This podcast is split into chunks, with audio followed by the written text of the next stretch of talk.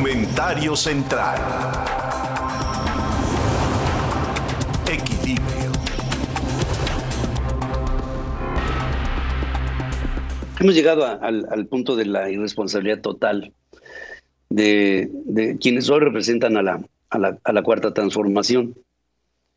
Porque, por ejemplo, lo que sucedió con el, este derrumbe, esta catástrofe, este desplome, este colapso de la línea 12 del metro, no es otra cosa más que algo que se veía cualquiera, cualquiera que tenga un mínimo de coro en el estudio de la ingeniería, que deben ser parte de las personas que tendrían que estar trabajando en el sistema de transporte colectivo, tendría que haber advertido que ahí estaba una trave a punto de colapsarse. No porque se adivine que se va a caer, no, es porque acusa que se va a caer, porque se ve en sus, en sus inclinaciones, porque se ve en fracturas que va presentando en los recubrimientos, porque se ve en los asentamientos en las propias columnas, porque se ve en el, se llama alabeo, se, se deforma el, el paso, el paso elevado, se empieza a deformar y por la vibración. Hay, hay muchos indicadores que te dicen esto se va a caer.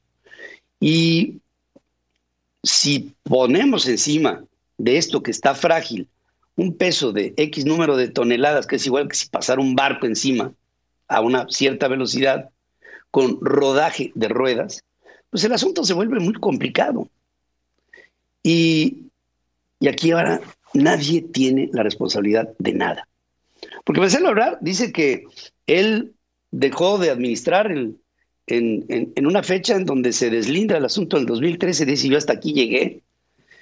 Pero Miguel Mancera, en el momento en que llega a la administración, lo que hace es que cancela la operación de la línea 12, pospone su reapertura y yo estoy de acuerdo, la reapertura también estuvo mal hecha. Estuvo mal hecha porque, porque no tenía sentido el proyecto con un tipo de ruta, un tipo de vía para una forma de convoy con otro tipo de convoy que fue comprado, bueno, en arrendamiento, fue puesto bajo una decisión del propio Marcelo, pero que, pero que el daño era tremendo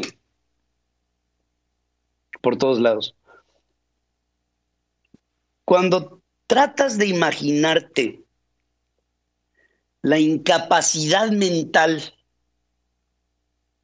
y de administración de estas personas, llegas a una senadora, Margarita Valdés, senadora de la República, por Morena, por supuesto, que en las especulaciones de si formamos una comisión, los morenos no quisieron formar la comisión porque tenían que mandar llamar a Marcelo Ebrard para que compareciera y no quisieron hacerlo, no quisieron mandar llamar ni a Mario Delgado, ni a Marcelo, ni a Claudia Sheinbaum, ni al propio Mancera, que lo van a acabar mandando llamar a Mancera, van a ver lo que les digo, y Margarita Valdés trata de explicar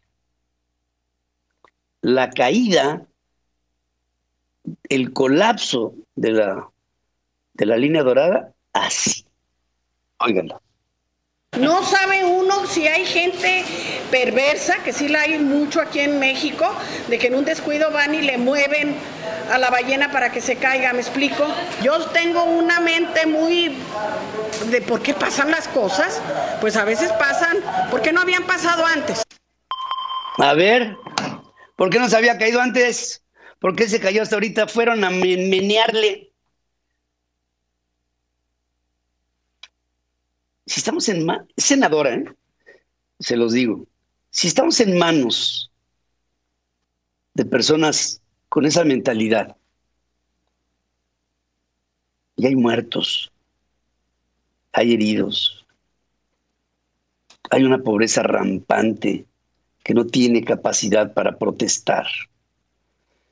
¿Quiénes tendríamos que tomar ese papel? ¿Quiénes somos los que conscientemente te podemos reprochar a hombres y mujeres que nos están gobernando, determinando nuestras vidas, ¿cómo le podemos hacer para que esto no siga así? Se está desgarrando México. Se está colapsando la cuarta transformación, afortunadamente. Yo estoy absolutamente seguro, hoy se los puedo decir, y no sé en qué me estoy metiendo, pero yo sí les puedo decir que el próximo 6 de junio Morena no va a tener lo que espera. Va a tener mucho menos. Las encuestas lo están apuntando. Y si lo están apuntando, lo que tendríamos también que poder pensar es que la cuarta T podría estar preparando un recurso para cambiar los resultados. O sea, yo creo que pueden hacer trampa, porque están desesperados. Miren, hay un fenómeno en, mediático que se llama la contención de daños.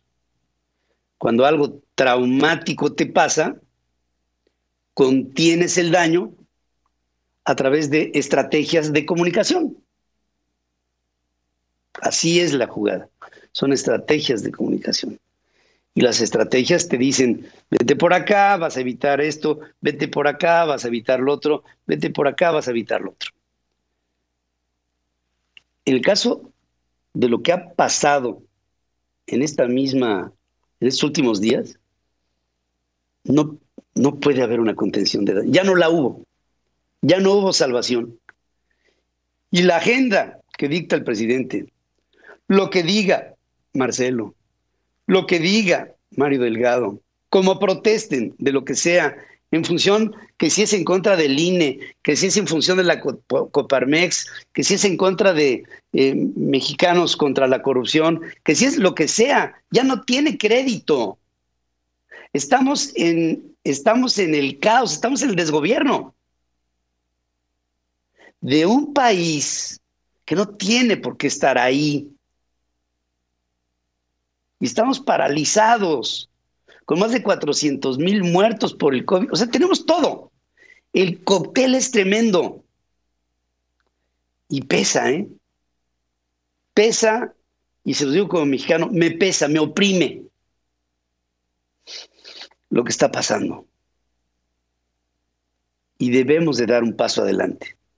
Yo sé que esta época crítica requiere de mucha entereza, de mucha entrega, de gran valor, pero también de involucramiento. ¿eh? Yo no creo que esto que nos pasa a los mexicanos lo tengamos que ver de lado, lo tenemos que ver de frente, porque así como se colapsó la ruta 12, se está colapsando el país. Y tú lo sabes.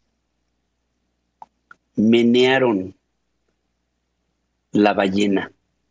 Igual la tiraron. Hay gente perversa que le hace así. ¿Quiénes movieron la ballena de la credibilidad? ¿Quiénes movieron la ballena de los resultados?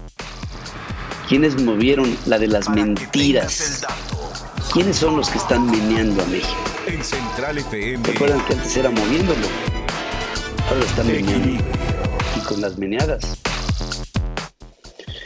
bueno, decirles que ingenieros de la Universidad de Purdue en Indiana han logrado una pintura extremo blanca que ya han probado para enfriar edificios y reducir la demanda por energía en casas, de manera así que se contribuya al alivio en el cambio climático. Los creadores de esta pintura dicen que la mayoría de las de color blanco se vuelven más cálidas y a la vez frías al reflejar solamente el 80 o el 90% de la luz solar. Mediante imágenes infrarrojas, se ha revelado cómo esta pintura blanca puede enfriar una tabla por debajo de la temperatura ambiente, lo que han conseguido haciendo uso de nanotecnología y con esto nuevos niveles de reflectividad.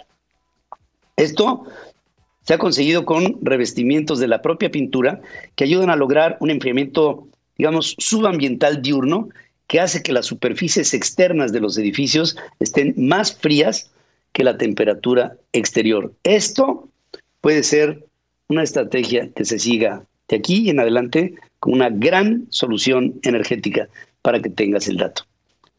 Para que tengas el dato, la firma austríaca Tech Innovation desarrolló zapatos inteligentes que hacen, detectan obstáculos, han sido diseñados con el fin de mejorar la movilidad de personas invidentes o con alguna discapacidad visual.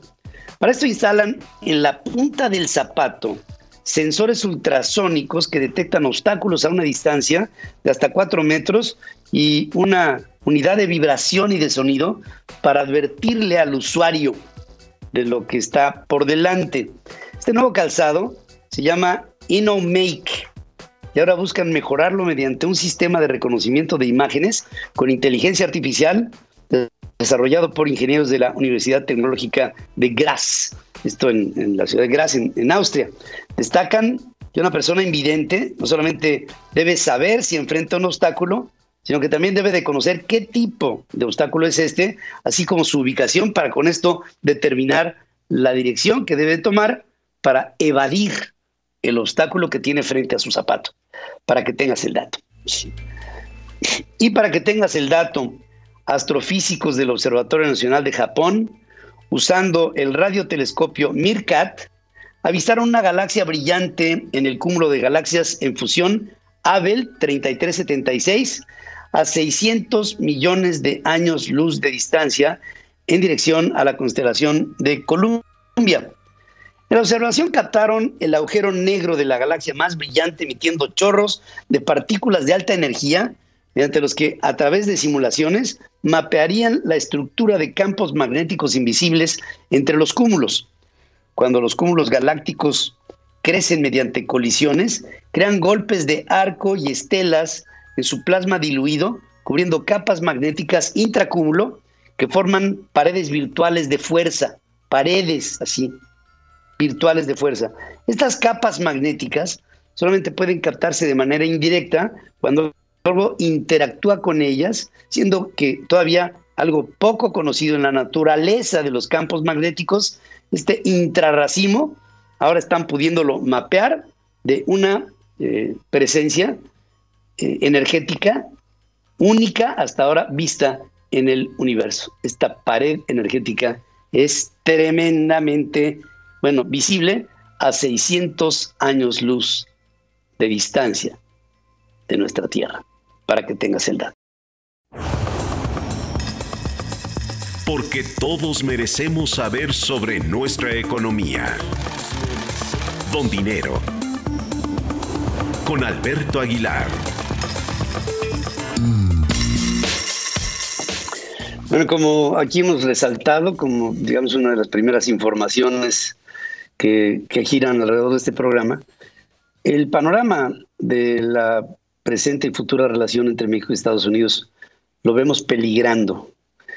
Eh, yo les puedo dar un punto de vista noticioso, pero ya mucho más específico desde el punto de vista económico. Nadie mejor que Alberto Aguilar. Y, y creo que es el tema que traemos esta mañana, querido Alberto. ¿Cómo estás? Buenos días. Hola Pedro, qué gusto saludarte. Sí, Pedro, como siempre, pues muchas gracias por tu introducción.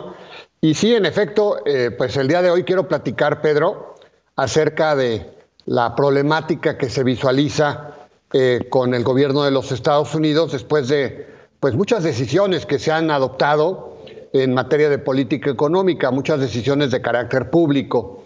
Eh, la verdad es que, pues, aunque el presidente de la República, el presidente de nuestro país, Andrés Manuel López Obrador, eh, pues ha dicho que la relación con, con Joe Biden, con el presidente de los Estados Unidos, es inmejorable, lo cierto es que eh, la verdad es que el panorama no, no, se ve fácil en la relación con los Estados Unidos, sobre todo en la parte económica. Eh, simplemente, bueno, eh, para muestra un botón, todavía el presidente Biden no se ha reunido con el presidente López Obrador, ha habido una, una conversación con el único que se ha reunido entre los miembros del TEMEC, dos socios, pues es con Justin Trudeau. Eh, y bueno, es cierto, ha habido ya contactos con Kamala Harris, la vicepresidenta de los Estados Unidos. Eh, hay programado una reunión eh, después de las elecciones ya física y hoy habrá una conversación telefónica que estará circunscrita al tema migratorio. Ese va a ser el tema. Pero, como les digo, en el Inter hay muchas decisiones de carácter pública que no han gustado De hecho, ayer, eh, pues eh, nuevamente otra agrupación en los Estados Unidos, el American Petroleum Institute, que dirige un señor que se llama Mike Somers, pidió a su gobierno que interceda para que México respete las reglas bajo las cuales se invirtieron en el ámbito energético por parte de las empresas de los Estados Unidos. Y bueno, eh, viene también, lo sabemos, otra reunión en el ámbito del TEMEC, que ya fue convocada por el USTR, que encabeza Catherine Tay. Eh, bueno, pues ya se, se, convocó a esta reunión eh, y ahí se va a cuestionar fuerte a México eh, porque pues ya se ha hecho declaraciones por parte de Tay respecto a que se juzgan violatorias algunas situaciones que se están viviendo a México, en México de política pública, violaciones al acuerdo y obviamente pues están en el tintero sanciones. Y bueno, hoy quisiera platicarles, eh, Pedro amigos, que probablemente la fecha para esta reunión todavía no se sabe, eh, pero expertos, gente que sabe de estos, de estos menesteres, dicen que la reunión va a ser el 17 y 18 de marzo. Como les digo, estas son las fechas que ayer manejaban, ayer por la tarde manejaban los expertos. Ahí tendrá que estar Tatiana Cloutier, la titular de Economía, va a estar Cristina Freeland, la eh, ministra del Exterior de, Canadá y quien tuvo que ver mucho con el acuerdo comercial, el famoso TEMEC.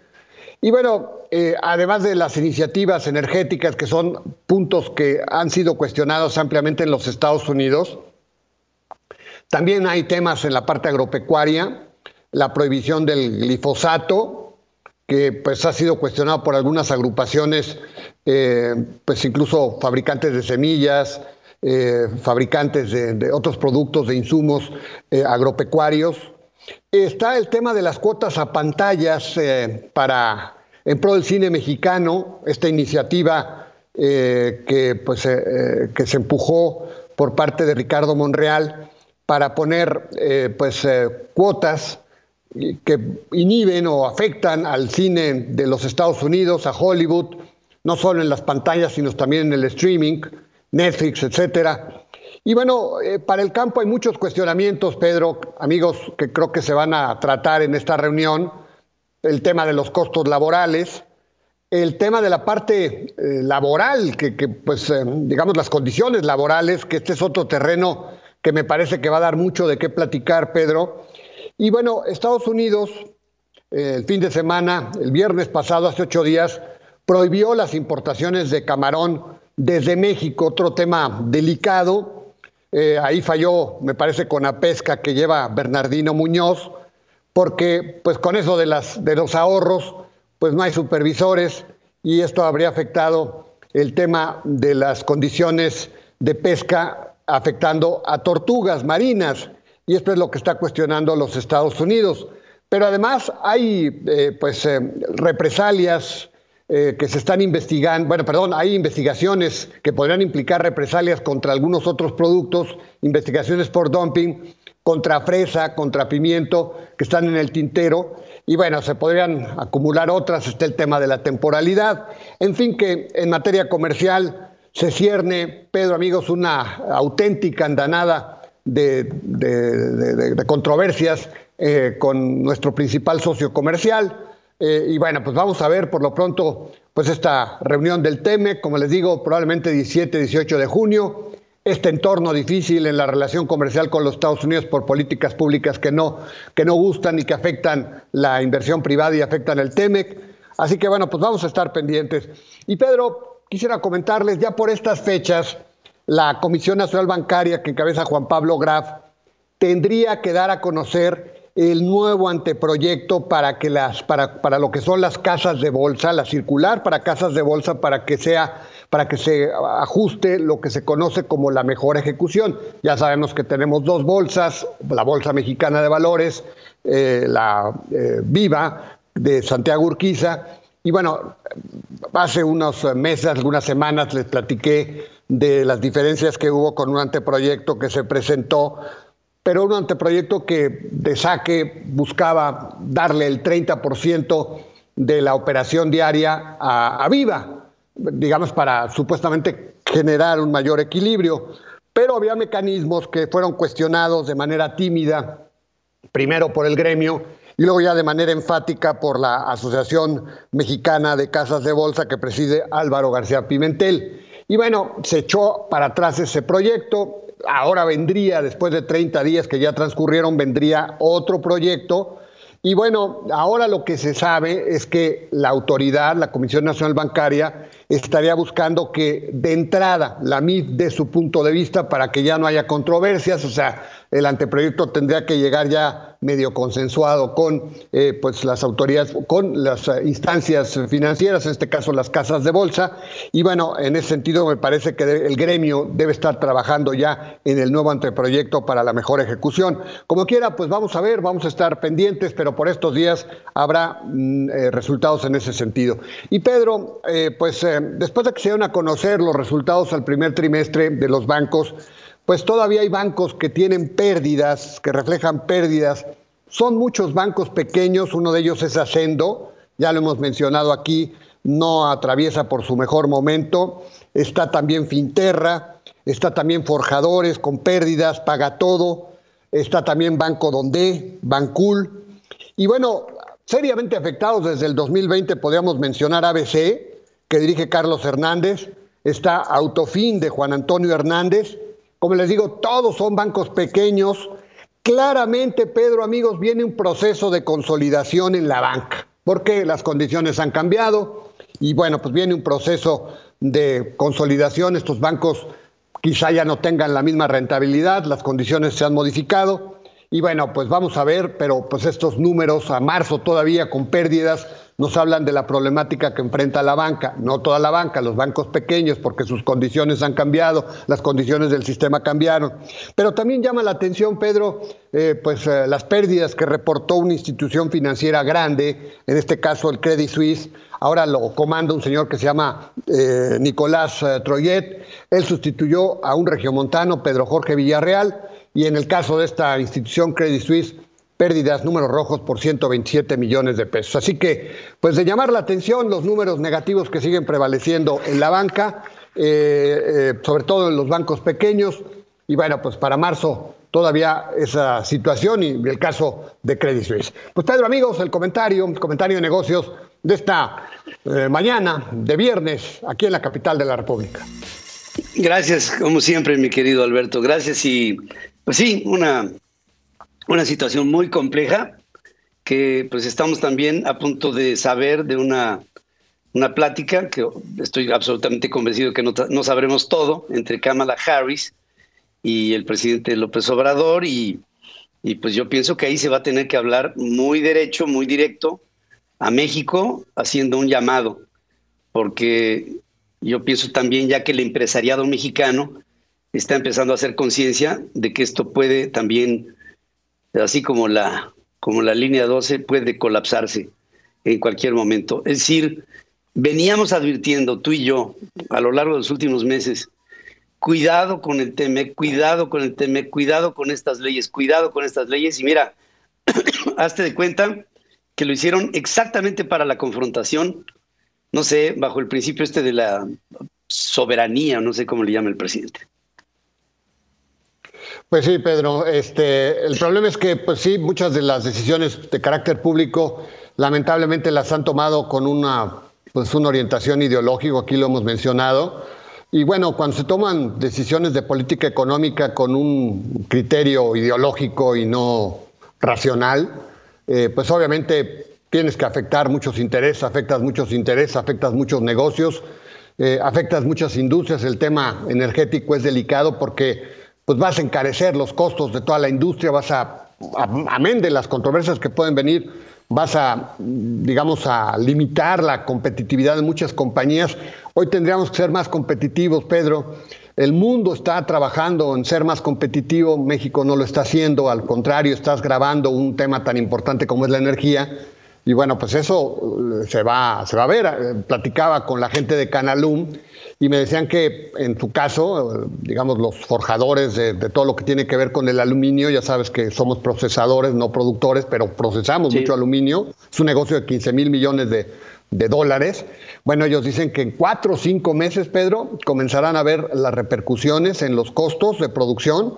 Están, digamos, muy, muy eh, preocupados porque, pues sí, el tema energético es un tema delicado, el tema de la electricidad en su caso, utilizan mucho electricidad y supongo que lo mismo está pasando en otras industrias, la industria siderúrgica, en fin, muchas industrias que tienen que ver con la electricidad se van a ver afectados y esto, pues Pedro, quita competitividad. Deberíamos estar trabajando en eliminar esos, esas barreras para darle más competitividad a nuestra industria y que nuestra industria siga creciendo, para que integrar más las cadenas productivas, pero pues estamos tomando decisiones ideológicas, regresando a temas rebasados eh, ya de los ochentas, en lo que, en lo que hace al tema energético, para fortalecer dos empresas que monopólicas, que bueno, fueron muy importantes en su momento desde el punto de vista ideológico, nacionalista, pero hoy tendrían que competir en el mercado como lo hacen en todo el mundo estas empresas monopólicas, estas empresas de Estado, que prácticamente ya desaparecieron, Pedro.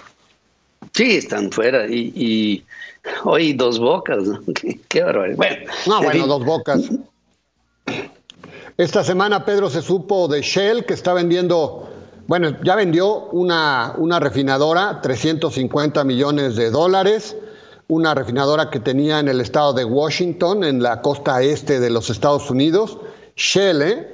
Y bueno, para que veas, pues si Shell está vendiendo una empresa de refinación, pues queda claro que ese negocio ya es un commodity y nosotros invirtiendo en un negocio que pues ya está de salida, pues creo que no, no tiene mucho, mucho, pero lo, han dicho los especialistas, todo el mundo lo ha dicho, pero insisto, se toman decisiones más de carácter ideológico que racional. Y bueno, si no ponderas esto, pues obviamente tienes consecuencias, Pedro. Por supuesto que sí. Gracias, mi querido Alberto, gracias y buenos días. Gracias, Pedro. Un gran abrazo a todos. También para ti. México es impresionante, es cultura y mucho más. Vamos a descubrir los rincones de nuestro país en Caminando Ando con Jafet Gallardo. Y nos vamos con mi querido Jafet Gallardo para Caminando Ando y un lugar que es mágico, extraordinario. Se llama Mazamitla. Seguramente, bueno, quien tenga la suerte de conocerlo, es un sitio que huele, que sabe, que se siente y que nadie mejor que Jafet para narrar y para contarnos cómo está. Bueno, este, si invitas al público a que se vayan a dar una vuelta por allá. Por supuesto que sí, Pedro. Imagínate, le conocen como la Suiza mexicana, así que el público ya se dará una idea de lo maravilloso que es y sobre todo la cantidad de paisajes naturales que puede encontrar en, en este pueblo mágico que se encuentra en el corredor de la Sierra del Tigre, que se encuentra dentro de la Sierra Madre Occidental, Pedro. Bueno, quiero empezar, es muy importante decirles que no hay manera de entrar a este lugar más que con reserva, porque tiene un filtro sanitario obviamente cuidando que pues no sobrepase el porcentaje correspondiente de turistas que tiene permitido, de, permitido Mazamitla.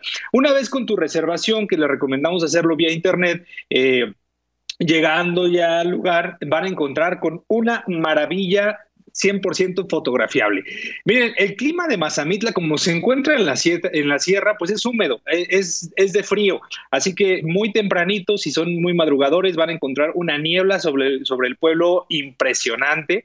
Y por supuesto, van a encontrar lo que es el centro, eh, el centro principal, como, como la mayoría de los pueblos mágicos, que tiene su iglesia, en este caso la parroquia de San Cristóbal. Esta pues fue construida a mediados del siglo XX y tiene una arquitectura eh, no europea como normalmente estamos acostumbrados o barroca, que normalmente la mayoría de las iglesias son de estilo barroca. El estilo que vamos a encontrar aquí es de, del oriente, ¿no? Básicamente, eh, pero es un gran atractivo porque eh, es una basílica blanca preciosa que podemos ver y, fuera de lo común. De ahí encontramos obviamente el centro la plaza principal, que es la plaza José Parrales, en la cual vamos a poder pues dar vueltas en el lugar, caminar, probar esa nieve, ir al mercado municipal para desayunar una deliciosa birria, el cafecito, eh, vamos a encontrar un kiosco padrísimo donde vamos a poder también tomarnos fotografías y dentro del mercado municipal, pues como todo, hay tanto artesanías como dulces típicos. Lo tradicional de Mazamitla se encuentran las conservas de durazno. Estas conservas pues son hechas eh, con los frutos que se plantan y que se, eh, se cultivan ahí mismo en, en, lo que es la sierra. Van a encontrar la cajeta, la miel, el dulce de leche que es una cosa deliciosa. Yo me llevé en aquel entonces, me llevé unas galletitas de nuez y me las fui a comer en uno de los restaurantes que pues hay ahí en, en, el pueblo mágico de Mazamitla, eh, que, que, son este, alrededor, está rodeada por diferentes restaurantes, Pedro, y, y obviamente todos dan a la parroquia de San Cristóbal, entonces tienen una vista impresionante, pero no es lo único. Sí, por supuesto que podemos dar vuelta y dar el recorrido por el centro, pero muy cerca de ahí se encuentra Mundo de Aventura, que es un, lugar ecoturístico impresionante que tiene muchísimas hectáreas eh, de bosque naturales en la cual van a poder hacer rapel, van a poder hacer eh, lo que es el camping, se van a poder acampar, van a poder irse con su carnita asada, asarla, por supuesto, en, alguna parrillada con la familia, van a poder hacer eh, cuatrimoto, van a poder hacer gocha, van a poder practicar la tirolesa y todos los deportes extremos que se imaginen, ahí lo van a poder hacer en Mazamitla. Y el atractivo mayor que tiene este lugar es el puente colgante, Pedro, es un puente larguísimo, larguísimo con más de 300 eh, pues, metros de, longitud. Eh, este puente colgante te lleva a otra parte de la Sierra del Tigre en la cual van a poder ver un jaguar negro traído de Chiapas, en el cual pues ahí lo están eh, cuidando. Este jaguar es muy pequeño todavía, tiene tres, alrededor de tres, cuatro años, pero se encuentra bajo la protección de la Sierra del Tigre ahí en Mazamitla. Y otra de las cosas que te quiero comentar, mira, la entrada de este parque es de 20 pesos y ya dependiendo de cada actividad, ahí tienen un poquito más, más de costos, pero por ejemplo, para atravesar el puente y llegar al, al, Jaguar Negro, eh, tiene un costo de entrada de 150 pesos para que puedas llegar a la gente que nos está viendo a través de centralfmonline.com, puede ver las imágenes que son extraordinarias y a toda la gente que nos está escuchando a través de radio, pues ya se imaginará lo increíble que puede ser este lugar para practicar y, divertirse. Y muy cerca de ahí, Pedro, ya como para rematar, porque esto es para estar no solo un fin de semana, sino la semana completa.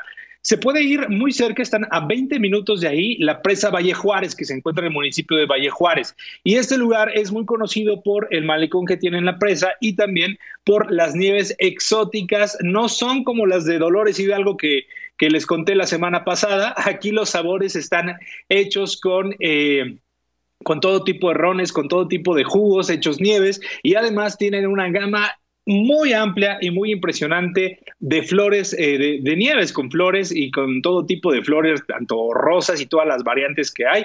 Ahí se la van a, poder encontrar. Y pues como consejo, prueben el bote, el bote Pedro, que es el platillo típico de Mazamitla, que es un caldito delicioso con elote, con papas, con zanahorias y con carne de pollo y de res, que es lo tradicional, porque el frío, híjole, en la noche sí se pone bueno y después de una fogatita en la mañana, tomarse un caldito de bote está pues más que recomendable, Pedro. ¿Qué tal? Caminando ando en Mazamitla, pueblo mágico de Jalisco. Me, antojó de principio a fin. Gracias, mi querido Jafet. Te mando un abrazo, como siempre, con todo mi cariño y con esta idea que tienes de andar por todos lados y caminando ando, ando, ando. Y aquí nos vemos la próxima semana. Gracias y te abrazo.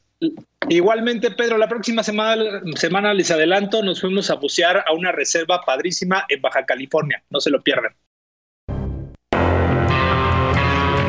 Y me voy como es eh, día de cinito con Ricardo Colorado, que como siempre está puesto para llevarnos con las mejores recomendaciones de lo que hay que ver. Te saludo esta mañana, mi querido amigo, ¿cómo estás? Mi querido Pedro, ¿cómo estás? Te saludo hoy, viernes. Mira, me vine vestido de chaborruco, Pedro, especialmente porque hoy es un día muy especial, Pedro. Hoy celebramos el 20 aniversario de la saga del Señor de los Anillos. Y los que son fans, Pedro, de esta saga, eh, pues significa solamente una cosa, que oficialmente son chavorrucos con todos los de la ley, porque ya pasaron 20 años desde que fueron por primera vez al cine a ver esta película, Pedro. La trilogía El Señor de los Anillos, perdón, eh, cuenta con unas cifras asombrosas. Mira, hoy quiero compartir estos datos con todo nuestro auditorio para que se den cuenta un poquito de qué va. Tiene más de 270 galardones en su poder, Entre ellos tiene 17 premios Oscar con un total de 31 nominaciones. Tan solo El Retorno del Rey Pedro ganó 11 estatuillas de todas las nominaciones en las que estaba eh, perfilada, convirtiéndose en una cinta icónica que comparte el trono con películas de la altura de Ben Hur y Titanic. Esta saga estuvo nominada ya en 13 categorías y obtuvo después el premio Oscar por mejor fotografía, mejor banda sonora, mejores efectos especiales, maquillaje, visuales, en fin, es una película con todo, todo el calibre en producción, con una, eh, un legado, digamos, un pedigrí de, primer alcance. Eh, como dato curioso, el personaje de Gollum era un extra, Pedro, pero al director le encantó y el papel que hizo Andrei Cedric eh, lo convirtió en un personaje memorable dentro de la saga. Este, aunque parezca increíble, Pedro, los paisajes que vemos en esas películas son originales, no se hicieron en pantalla verde. Muchos de ellos están ya este, siendo pues, utilizados como un sitio turístico, porque al terminar la producción eh, en Nueva Zelanda, la gente empezó a visitarlos. Eh, el lugar se llama Mata Mata, es un pequeño pueblo en Nueva Zelanda que tiene ya un gran flujo de turistas que van a conocer estas locaciones, en concreto donde vivían los hobbits, la comarca y bellos paisajes que ahí solamente pueden ver. Hay un turismo este, exprofeso que existe nada más para caminar los lugares de la película. Hay una cerveza, Pedro, del Señor de los Anillos, que es una cervecera que empezó en Nielsen, en Nueva Zelanda, creando una cerveza Hobbit especial para el rodaje. Y hoy en día la cerveza Hobbit es una de las más vendidas en Nueva Zelanda. Este, como otro dato importante, fíjate, se usaron más de 1.600 pares, Pedro, de orejas y pies de látex durante el rodaje. Todos los pies eran imposibles de quitárselos al final del rodaje sin dañarlos, por lo cual se optó por triturarlos para que no cayeran estos al mercado negro. Hoy en día hay una leyenda urbana de quien tiene un par de estos eh, pies de látex, los ha querido subastar hasta por 55 mil dólares. Esto es una locura, Pedro. Lo que te quiero decir es que esta película generó eh, historia, generó tradición, generó leyenda, pero sobre todo generó una base de fans increíbles que al día de hoy, bueno, pues celebran ya el 20 aniversario de la película. Eh, la cinta generó un lenguaje élfico generado por Andrew Jack, un profesor de dialectos y lenguas inventadas, para que diseñara la fonética y adecuar este lenguaje completamente a los actores ¿Y para qué tanta información del Señor de los Anillos, Pedro? Bueno, pues hoy justamente Amazon Studios anunció sus planes para hacer una mega serie. Esta será la serie más cara en tanto inversión en la historia de las plataformas, Pedro. Eh, hay quien dice que ser escritor no es redituable. Bueno, pues aquí es falso porque está negociando con la familia que heredó los derechos de J.R.R. Tolkien el escritor de esta serie, una negociación de 250 millones de dólares por adquirir los derechos del Señor de los Anillos hasta por cinco temporadas. Esto ya está en la mesa y se estima que la primera temporada, nada más para que te des una idea, Pedro, eh, la serie de Crown costó 150 millones de dólares por temporada, es una de las más caras, eh, junto con, este, bueno, otras series que nos encantaron, de, gran calado, eh, épicas por supuesto. Este, Game of Thrones es una de ellas, tuvo un costo aproximado de 200 millones de dólares por temporada. Bueno, pues esta serie, Pedro, se calcula, si cierran bien el deal ahorita, tendrá un costo de 462 millones de dólares en producción, lo que da más o menos a 50 millones de dólares por episodio, más 250 millones de dólares en pagos de regalías a las familias de los, a la familia de, del escritor de J.R.R. Tolkien para hacer una mega serie que va a producir Amazon Prime. Eh, en las próximas semanas sabremos si esto se cierra eh, y, y, los fans de la Tierra Media de este épico lugar, bueno, podrán disfrutar en Amazon Prime la historia previa a los eventos del hobby, previa a la historia de las dos torres. Eh, es una épica hecha con toda la mano, Pedro, y es un motivo de celebración porque parece que la economía está reactivando en torno a esto y va a marcar Amazon Studios estas megaseries por cinco temporadas con una gran, gran producción. Se estima que Warner también entre un poco a negociar eh, la parte de la producción que se llevará a cabo en Nueva Zelanda y todo esto, bueno, pues genera contenido de primer mundo, primera calidad para todos los fans de esta serie. Y por último, pero invitar a sus amigos a que vayan al cine es muy importante porque fíjate que esta eh, actividad económica que ha sido tan mermada por la pandemia eh, genera sin duda, pues no nada más entretenimiento, diversión a las familias, sino una industria. Donde genera una derrama económica importante. México tiene increíbles salas de cine. tenemos que disfrutarlas poco a poco en la medida de lo posible. Regresar al cine es importante, Pedro. Eh, Cinépolis dio a conocer este 5 de mayo una película mexicana para los amantes del género de terror. Es El exorcismo de Carmen Farías. Esta es una película bien hecha, eh, tiene muy buena fotografía, la interpreta Camila Sodi, Juan Carlos Colombo, Juan Pablo Castañeda. Y bueno, bajo la dirección de, la dirección de Rodrigo Filiaga, yo sin duda creo que tiene muy buena fotografía. Eh, Carolina Costa ha hecho, hizo el trabajo de las elegidas, el baile 41, mano de obra, y ella hace ahora la fotografía de esta cinta, me gustó, ella ha trabajado con muchos más actores y bueno, atrás de esto hay un Ariel, a lo que voy es una calidad de producción, la historia habrá que verla, pero sin duda la invitación está para ir al cine y ver El exorcismo de Carmen Parías, una película de terror mexicana, Pedro, que creo que van a disfrutar, la pueden ya disfrutar en Cinépolis, y insisto, en la medida que puedan, vayan al cine, apoyen la industria del cine mexicano. Aquí están apoyando una producción mexicana y nuestra industria del cine, ¿no? Es muy importante, Pedro, porque el cine se tiene que ver en el cine. Claro, eso, eso, eso es, se goza de una manera diferente, se convive, se, se respira, se siente. Mira, si yo tengo una memoria de mi infancia, era cuando mi madre me llevaba al cine. ¿Sí? Al palacio, al palacio chino. Y llegaba yo y veía yo que decía, es una, es una, o sea, estoy en un sueño. Me encantaba y yo creo que esa, esa costumbre, por supuesto, que la debemos de incentivar constantemente que la gente lo tome. Hay que ir al cine. Hay que ir al cine, Pedro, y en familia hay que disfrutar con las medidas eh, suficientes y necesarias para estar sanos, a salvo, pero sobre todo, pues perder un poquito el miedo, Pedro, y reactivar la economía, porque el mundo sigue dando vueltas y nosotros hay que vivir, hay que disfrutar para seguir con este ánimo hacia arriba, Pedro. Que no mermen claro los ánimos. Vamos. Que no mermen. Gracias, que sí, claro que sí.